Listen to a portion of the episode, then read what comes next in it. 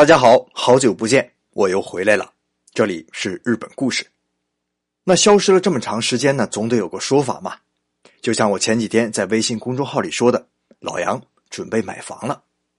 换种说法啊，要不是因为中间呢有一些变故啊，现在的老杨那就已经在日本圈了一块属于中国的领土了。那当然了，也陷入了一个大坑，要添上更多的人力和财力。那我为什么这么说呢？且听我慢慢道来。在日本买房啊，主要是分两种，一种呢是公寓楼，和我们中国绝大多数家庭买房很像；而另一种呢就是独门独院的别墅式住宅，日本呢也叫做一户建。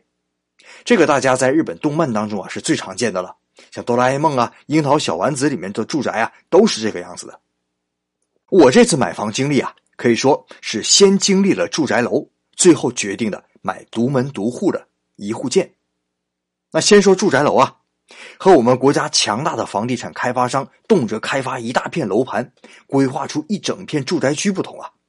日本的楼盘呢，很少有大规模规划。那像我前几期说的楼歪歪事件，能在一个区域里面开发出四栋住宅楼，那就只能是三井不动产这种大财阀才能干出来的手笔啊。绝大多数呢，都是在市区内或者车站边找到一块空地，然后见缝插针的起出那么一块住宅楼来。户型呢，是从两室一厅到四室一厅都有，面积小的四五十平米，大的呢也不过就是一百二三十平米。像咱们国内那种一百五六十平米的房子，那普通日本人啊是连想都没想过呀。哎，那就说到最关心的话题了，多少钱呢？这个当然，城市规模不同，价格也不一样。不过，我觉得整体来说啊，日本的住宅楼不贵。比如说，东京山手线几个大站，东京站、品川站、新宿站，周边一公里以内的住宅楼，每平米的平均价格是合人民币也就是五六万。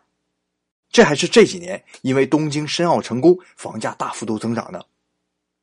不过呀，选择住宅楼的人呢？多数也是为了方便，我以前不就说过吗？住的小一点，但一出门那就是整个花花世界呀。所以啊，我也确实是考察了一下福冈的住宅楼市场。那我也是为了方便嘛，啊，再加上自己就在郊区上班，所以看的呢也都是福冈市内临近郊区车站边的房子，每平米呢大概是两三万人民币，啊，一百平米的房子呢也就是二三百万人民币。那如果全部贷款的话，三十五年每个月要还五千多元，我算了算啊，哎，基本上和现在的房租也差不了多少，还算是还得起。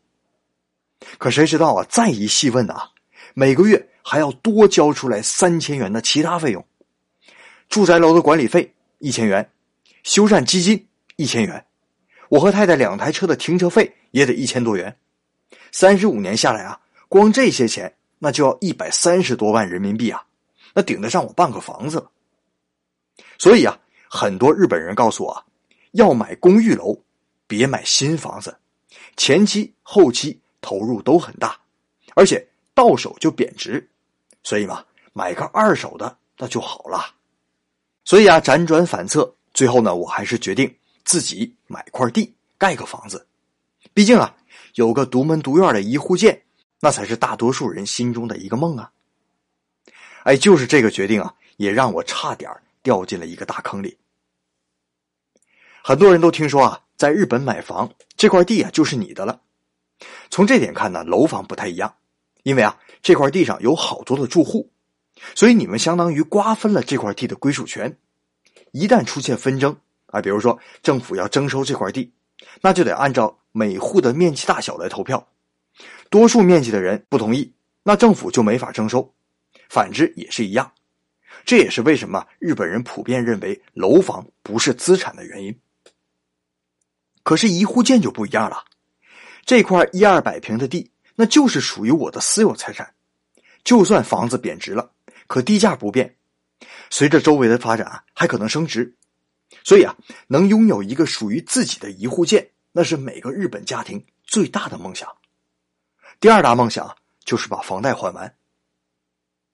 那这就说出了一户建的关键，一个是地，另一个就是房子本身，两个同样重要。日本一户建的建筑商啊，每家都有自己的特长，有的耐震性特好，有的保暖性特好，有的建筑设计是特别的漂亮。比如说，在中国啊，都很有名的什么积水住宅啊、大和住宅，都是日本有名的一户建建筑商。但是这些建筑商啊，会想尽办法的把高价值的地攥在自己手里。什么是高价值地啊？那就是离车站近，是个好学区，周围呢有超市，采光还不错的地皮。那很多重视土地的客人，就只能为了住在这片地上，放弃自己青睐的建筑商。那还有的客人呢，不在乎土地怎么样，就是单纯的想自己住的舒服一点，那就认准一个建筑商，你帮我找地，差不多了，那我就从了你了。哎，那还有一种人呢，两方面都不想妥协，那就只能自己找地，然后选建筑商。理论上讲啊，建筑商是最怕这种客人的，因为一户建一半的财产，这种客人已经有了，剩下能打动客人的。就只有建筑商自身在盖房子上的实力了。哎，你们想想也都知道啊，追求自由的老杨嘛，那当然属于这第三种客人了。那下面就说一说我差点入坑的经过吧啊。当决定啊先买地后选建筑商之后呢，我和太太啊做了很长时间的功课，学习怎么评价一块地的好坏。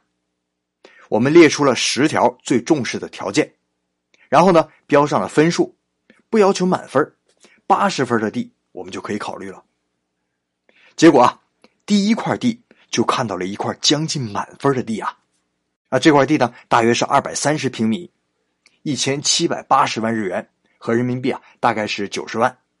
离车站近，离超市近，学区也不错，幽静的住宅区。唯一有一点犹豫的，就是这块地上有一个四十多年前盖的房子，还有一个地下车库。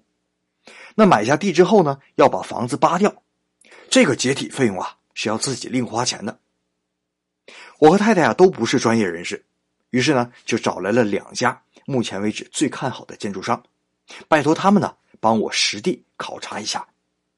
哎，他们考察了一圈，回来告诉我，这个地啊非常的不错呀，解体费用呢可能要花点钱，不过应该不是很多，也就是二三百万日元，十多万人民币。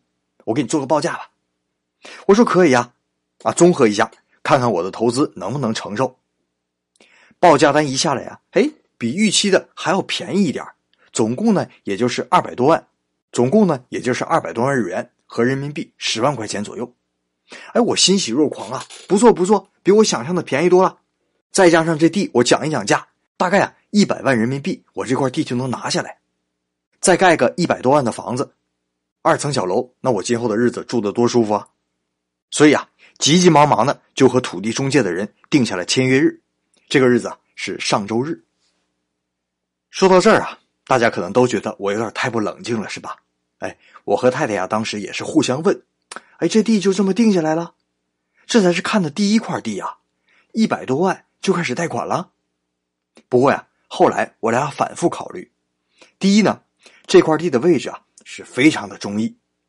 第二呢，我俩的打分体系觉得是比较合理的，应该不会出现什么偏差。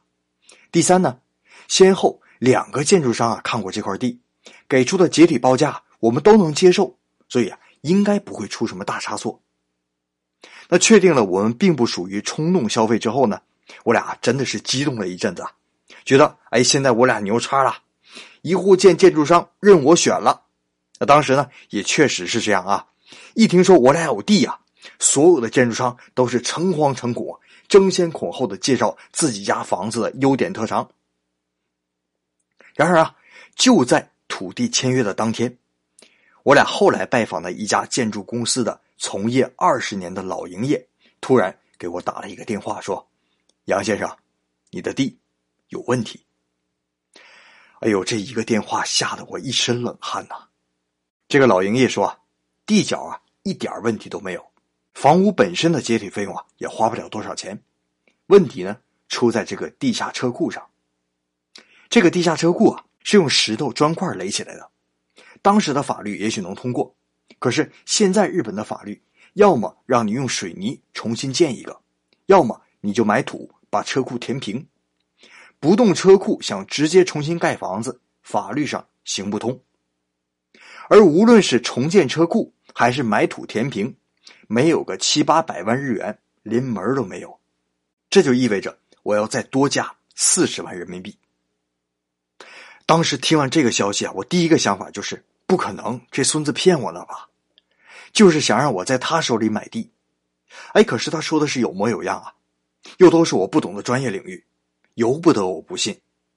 于是呢，我就打电话给之前出过报价单的两家建筑商，说了这个情况。结果，对方明显愣了半天，说出了一个我最不想听到的结果。别说，还真有这么回事。我们当时没好好看，十分的抱歉。哎，两家建筑商啊，两家都说没好好看，你们还能不能靠点谱啊？就这样，在签约前的最后关头，我拉下了刹车，才避免了一次巨大的损失。如果就这样签了约啊，那后果真的是不堪设想啊！我会不断的往里投钱，不断的往里投钱，直到最后把这个长十米、高两米、宽四米的车库填上。然后啊，我就没有钱盖房子了，手里只剩下了这么一块地。我不盖房子，银行就不会给我贷款，到最后没准还会把土地收回去。我是鸡飞蛋打呀。不过呀，吃一堑长一智，后来呢，这块地就成了我的一块试金石。这几天呢，我是拿着他的资料到处找建筑商打听，看得出来这块地问题的建筑商我就留着，看不出问题来的就直接的 pass 掉。我还是要自己找地，同时呢，也让各个靠谱的建筑商帮我找，谁找到好地了，我就用谁。反正啊，通过这么一轮大浪淘沙，剩下的建筑商呢，谁也不比谁差了。好了，这就是我在日本的第一轮买房经验。虽然表面上看上去啊，又回到了一无所有的原点，可这一轮实战下来啊，学到了真是好多的东西，也和太太呀对未来的生活有了更加真实的憧憬。明确了我们想要的到底是什么，那就振作一下，再来一轮吧。好了，感谢您收听今天的日本故事，再见。